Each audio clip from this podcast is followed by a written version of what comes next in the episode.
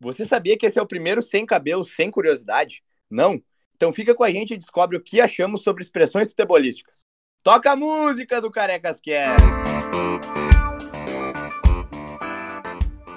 Nós somos os Carecas de Saber e esse é mais um episódio do quadro Sem Cabelo, onde você acompanha análises e opiniões sobre futebol, sempre com muita resenha e cagação de regra. Eu sou Bruno Lacerda e hoje comigo estão presentes Pig, Eu.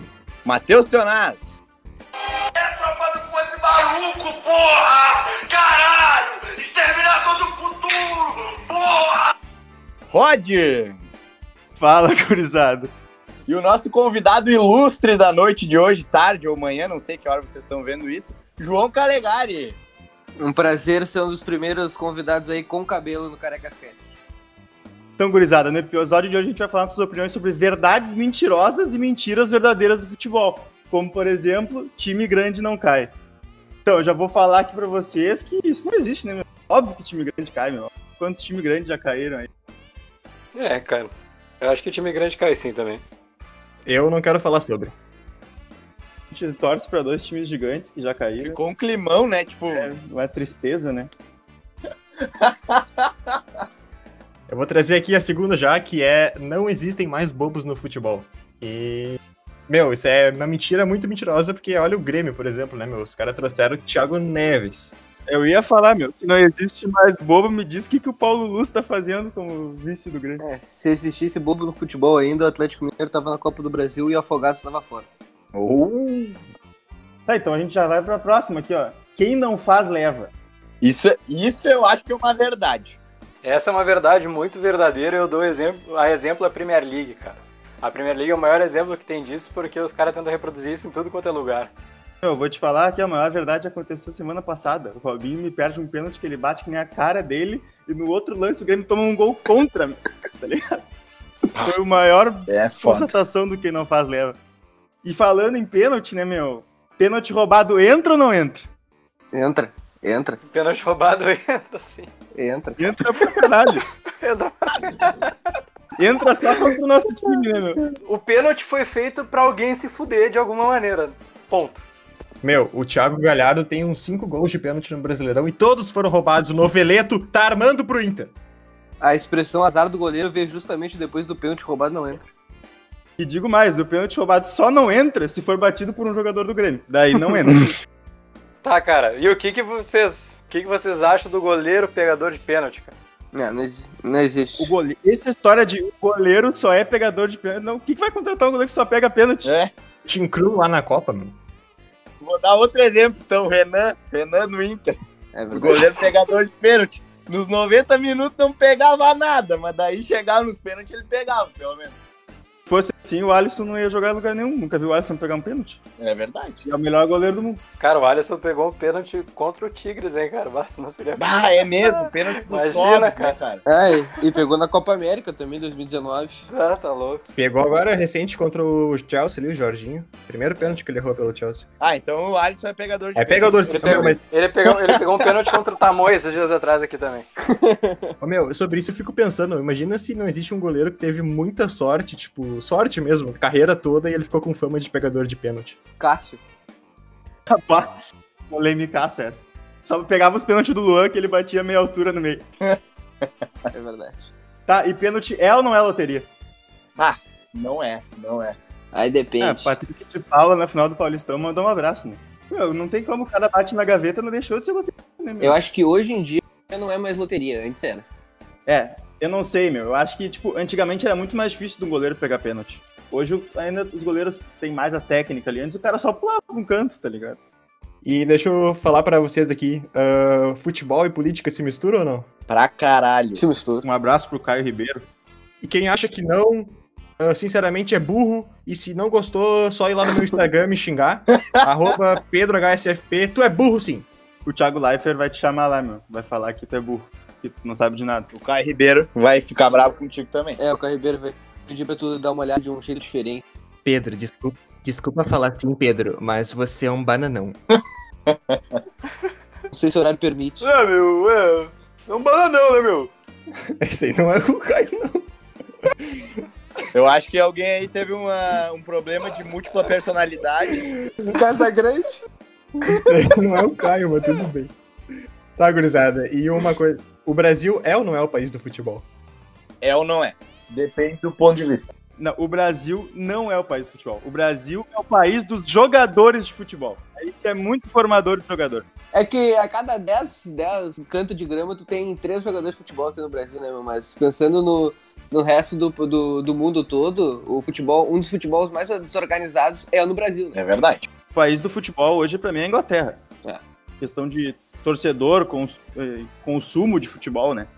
É verdade. Eu enxergo o Brasil como o país do futebol numa questão mais social, assim, né? Porque É. pra muita, muita gente, o futebol é o único, tipo, o único jeito de ganhar a vida e sustentar uma família. Forma de renda.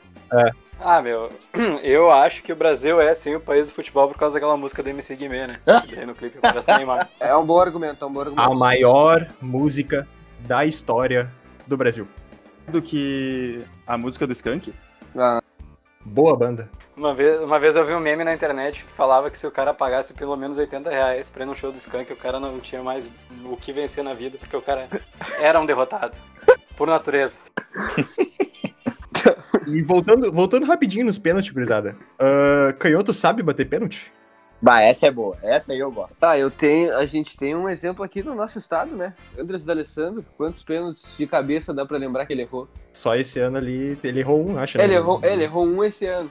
Daí chegou o Galhardo e nunca mais bateu o pênalti. Pois é. Eu acho assim, ó, tá? O canhoto pode bater pênalti em tempo normal. Canhoto e disputa de pênalti é crime. É crime Hediondo. Tá institucionalizado. Meu, eu, bah, eu, quando o canhoto vai. Zagueiro canhoto batendo pênalti em disputa. Bah, Não, aí quer me matar. cara, Nunca vi um zagueiro Inter, canhoto acertar Inter e Vitória, quem lembra?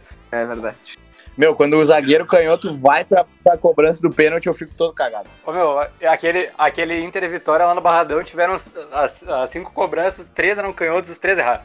Teve um Inter e Aham. Novo Hamburgo também pela semifinal do Gauchão, que bateu Cuesta, Nico Lopes e mais um canhoto, e os três erraram. E todos perderam. É, Bah, essa. E o D'Alessandro, o D'Alessandro batendo travessão.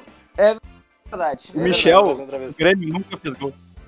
Continuando então nas penalidades, o que vocês acham do cara, se é real ou não, que o cara que faz gol no tempo normal, aquele golzinho decisivo que decide o jogo, sempre erra nas penalidades? Isso aí é, é 80% das vezes que acontece isso, é, do cara fazer o gol no, no tempo normal, ele perde nos pênaltis.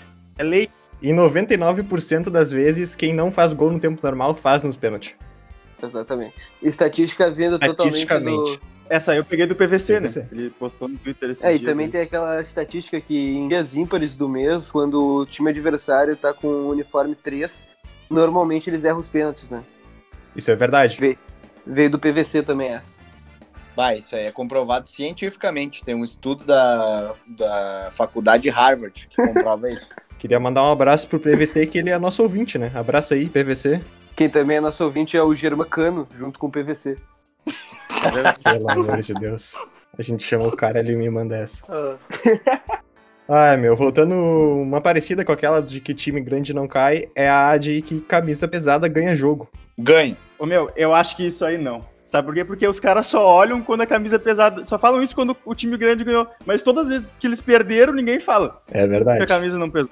E eu acho que é, é, tipo uns 50% ali. Eu de acho chance, que tá depende ligado? da competição. 50, 40. É uma frase muito oportunista. É. E se isso fosse verdade, o meu Botafogo seria campeão de tudo. E o Botafogo tá na merda. O glorioso. Estrela solitária. Pedro certezas não curtiu. E futebol é ou não é nivelado por baixo? Isso aí é trazida pelo nosso convidado, João Calegari.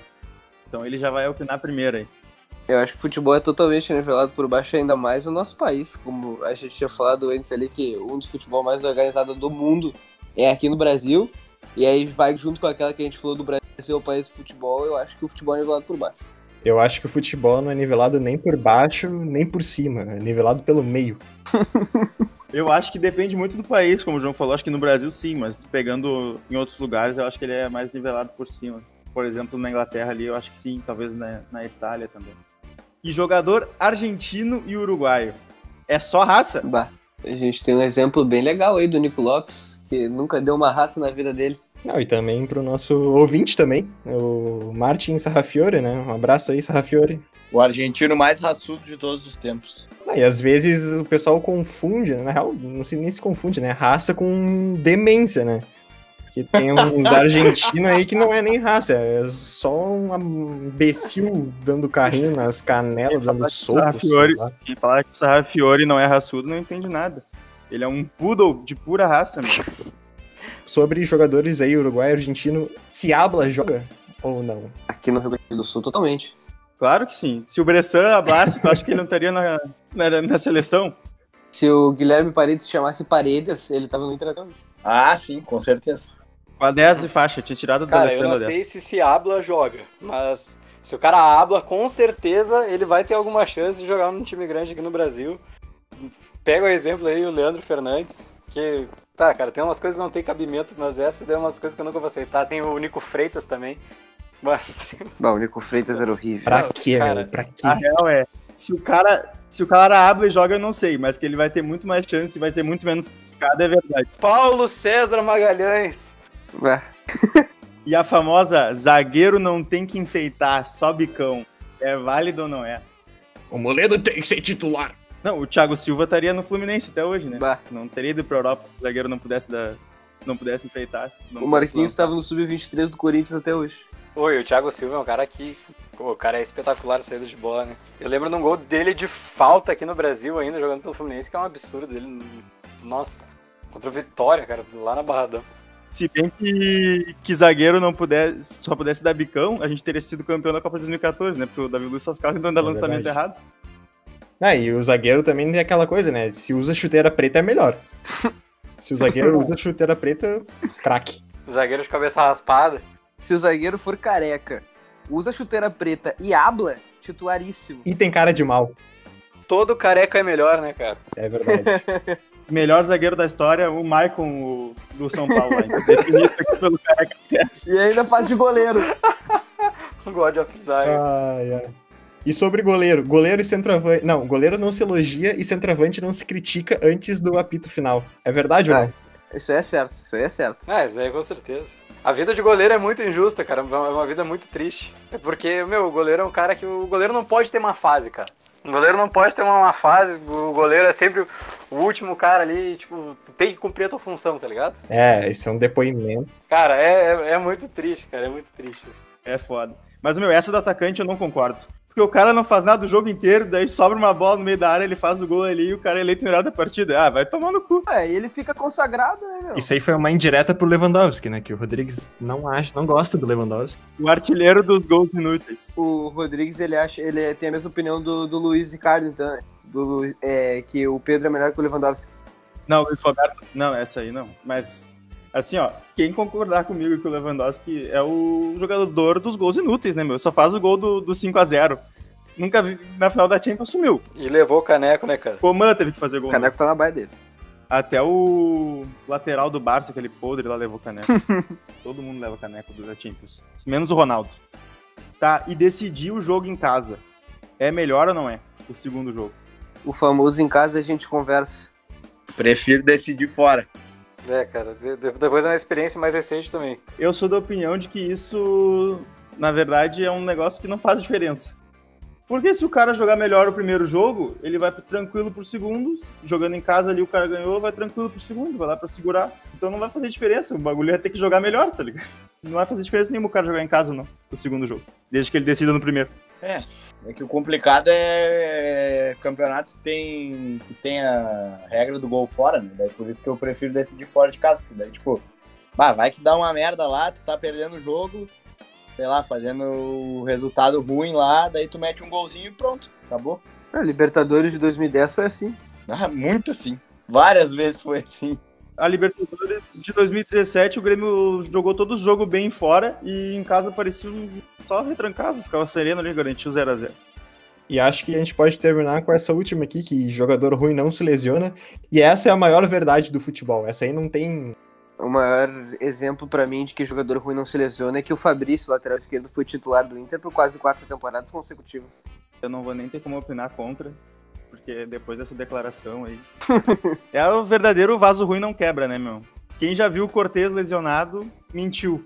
Nunca viu o Cortez passar pelo departamento médico do Grêmio. Ele nem sabe quem é o médico do Grêmio. Pessoa ruim não morre na facada. Que isso, meu? Que horror. Que horror! Não deixa de ser uma verdade. Tô abismado. Tá louco, me quebrou total. Acho que depois dessa a gente pode até encerrar aqui, né? Então, agradecer aí a presença do João na gravação do Carecas Cast, hoje sobre expressões do futebol. E o de sempre, né, gurizada? Segue a gente no Spotify, no Instagram, arroba carecascast. E fica atento aí pros próximos episódios. Feito, valeu!